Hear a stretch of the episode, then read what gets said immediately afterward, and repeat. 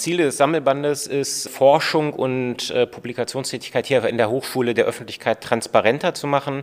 Entsprechend sind Verfasserinnen und Verfasser auch Studierende aus dem eigenen Haus, genauso wie Kolleginnen und Kollegen. Sagt André von Zobeltitz. Der 40-Jährige ist stellvertretender Dekan des Fachbereiches Wirtschaft. Zusammen mit Professor Tim Eichenberg stellt er Band 4 der Schriften der Hochschulreihe vor.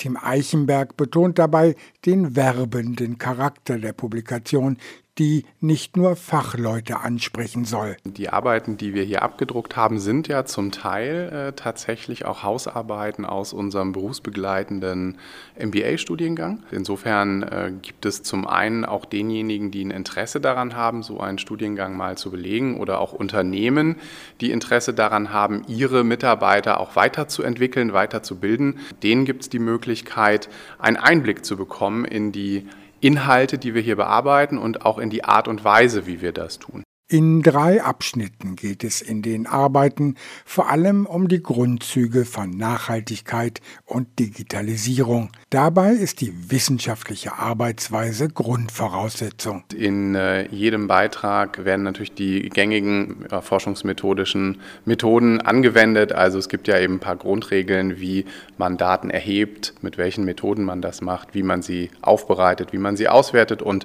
dann auch nutzen kann, um Schlussfolgerungen zu ziehen. Und das haben natürlich dann alle Beitragsautoren in ihren jeweiligen Beiträgen auch so gemacht. Wobei unterschiedlichste Bereiche von der Softwareentwicklung über Wasserstoffbeheizung bis zu Finanzdienstleistungen untersucht werden.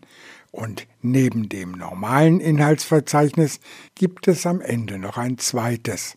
Es ist ja so, dass wir auch ähm, in dem Buch eine Art zweites Inhaltsverzeichnis angelegt haben. Also neben dem gängigen Inhaltsverzeichnis haben wir dann auch noch eine Zuordnung der Beiträge zu den Sustainable äh, Development Goals äh, der Vereinten Nationen vorgenommen, sodass man dann auch nochmal äh, ganz genau nachschlagen kann, welcher Beitrag beschäftigt sich eigentlich mit welchem Unteraspekt des doch ja sehr großen Themas Nachhaltigkeit. Das wird bei aller Wissenschaftlichkeit auch für normale Leserinnen und Leser verständlich abgehandelt.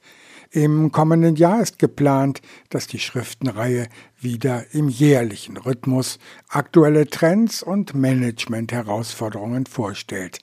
Der vorliegende Band hat darauf neugierig gemacht.